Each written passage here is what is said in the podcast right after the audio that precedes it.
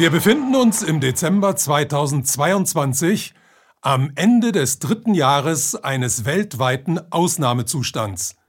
Verantwortlich dafür sind drei Prozesse. Erstens die höchste Konzentration von Vermögen in immer weniger Händen. Zweitens die höchste Konzentration von Macht in immer weniger Institutionen. Und drittens der dadurch ermöglichte historisch einmalige Demokratieabbau. Noch nie sind in so kurzer Zeit weltweit so viele autoritäre Maßnahmen ergriffen worden wie seit Anfang 2020. Das Entscheidende dabei ist das Wort weltweit. Alle drei Prozesse haben auf fünf Kontinenten in etwa 200 Ländern stattgefunden. Das ist kein Zufall, denn die Triebkraft, die dahinter steckt, macht vor Ländergrenzen keinen Halt und hat sich mittlerweile den gesamten Planeten unterworfen.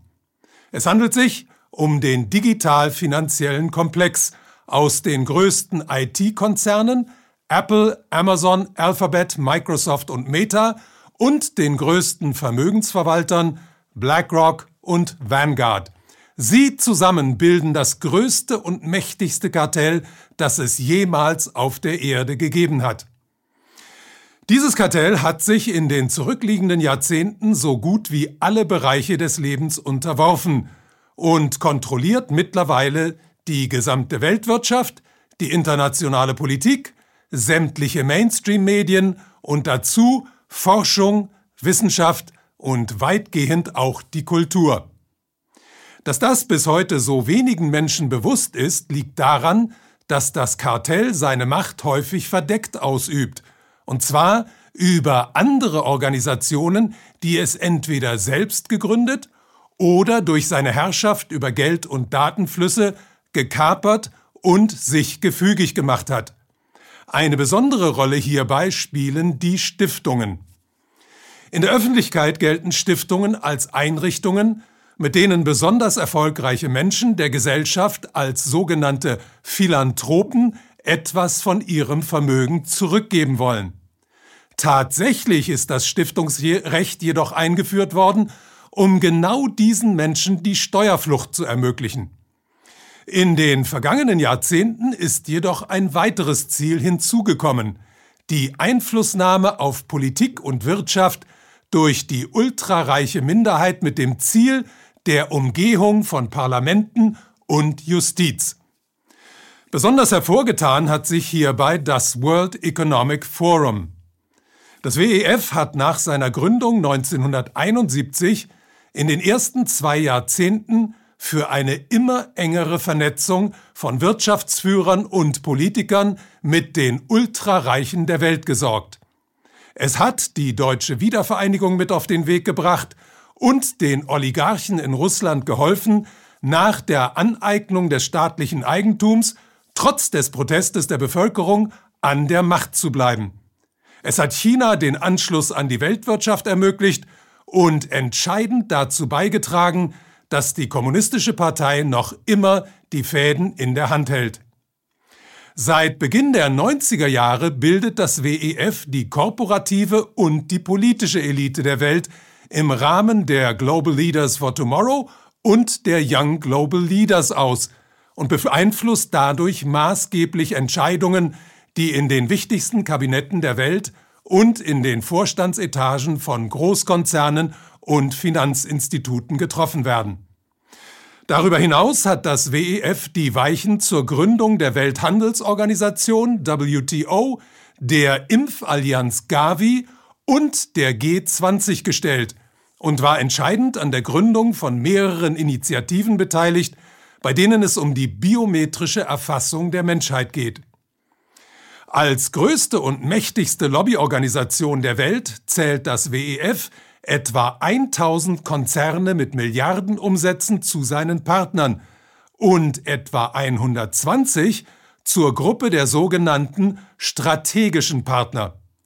Die erste Gruppe lässt sich die Mitgliedschaft Jahr für Jahr fünfstellige Summen kosten, die zweite zahlt sogar hohe sechsstellige Beiträge, um die Vorzüge der Mitgliedschaft zu genießen.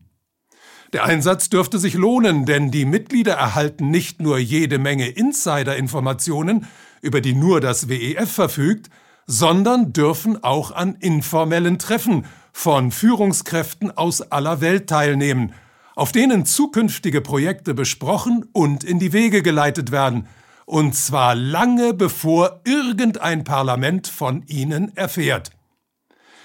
Genau das gilt wohl für das zurzeit wichtigste Projekt im globalen Finanzsystem, die Entwicklung von digitalen Zentralbankwährungen, englisch Central Bank Digital Currencies oder CBDCs. Obwohl bis heute in der Öffentlichkeit kaum thematisiert, wird deren Einführung hinter den Kulissen von zahlreichen Zentralbanken mit Hochdruck vorangetrieben. Und das nicht etwa im Alleingang, sondern sorgfältig aufeinander abgestimmt.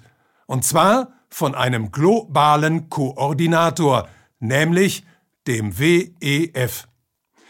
Das WEF hat bereits 2019 eine globale Gemeinschaft von Zentralbanken ins Leben gerufen, um einen politischen Rahmen für die Einführung digitaler Währungen vorzubereiten. Auf seinem Davoser Gipfel im Januar 2020 hat das WEF dann das globale Konsortium für digitale Währungen gegründet. Dazu muss man Folgendes wissen. Die Zentralbanken sind in der Weltfinanzkrise von 2007-2008 in eine schicksalhafte Abhängigkeit gerutscht. Da sie damals zur Rettung des Systems dringend Informationen brauchten, diese aber nicht im ausreichenden Maße besaßen, waren die größten von ihnen, die Fed, die EZB und die Bank of England gezwungen, auf das Finanzdatenanalysesystem Aladdin zurückzugreifen und dessen Besitzer BlackRock zu ihrem Berater zu machen. Die Zentralbanken sind seitdem sowohl im Bereich der Finanzen als auch im Bereich der Daten von einem der Giganten im digital-finanziellen Komplex abhängig. Aber nicht nur das. Der Gründer und CEO von BlackRock, Larry Fink, sitzt zusammen mit Klaus Schwab und EZB-Chefin Lagarde im höchsten Gremium des WEF. Die Verquickung geht jedoch noch weiter. Einer der Partner des WEF war bis zu seiner Pleite FTX, die am 11. November in Konkurs gegangene drittgrößte Kryptobörse der Welt, deren Zusammenbruch den gesamten Kryptosektor bis ins Mark erschüttert hat.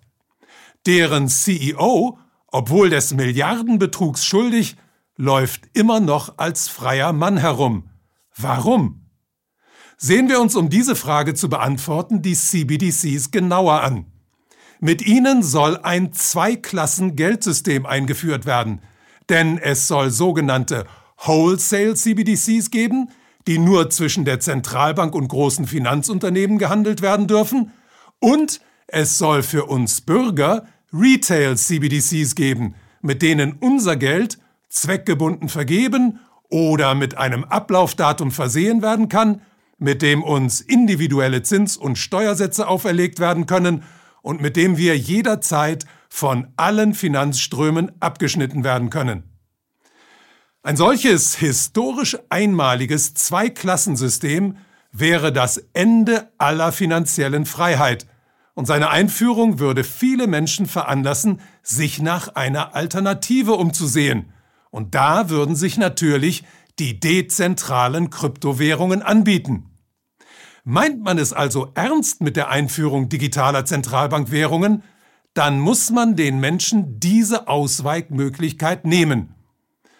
Gibt es da ein besseres Mittel, als diese Währungen in den Augen der internationalen Öffentlichkeit vollends zu diskreditieren und die gesamte Kryptoszene als kriminell erscheinen zu lassen?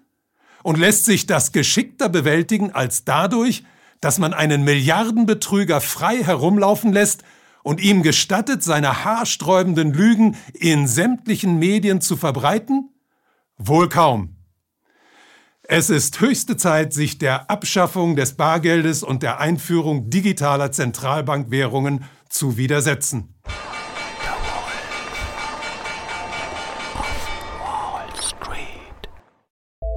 Danke, dass Sie Apolut eingeschaltet haben. Wir sind ein unabhängiges Presseportal. Uns geht es um Meinungsvielfalt, Toleranz und einen möglichst breiten Debattenraum, denn nur so funktioniert Demokratie. Unsere Arbeit ist technisch aufwendig und kostet Geld. Da Sie immer wieder hier sind, unterstützen Sie Apolut am effektivsten mit einem Dauerauftrag. Mehr Infos auf apolut.net/unterstützen. Apolut ist keine Einbahnstraße. Lassen Sie uns in Kontakt bleiben. Abonnieren Sie den Apolut Newsletter, so verpassen Sie nichts. Registrieren Sie sich auf apolut.net/newsletter. Natürlich gibt es Apolut auch als App. Einfach auf apolut.net/app runterladen und mobil auf dem Laufenden bleiben. Apolut.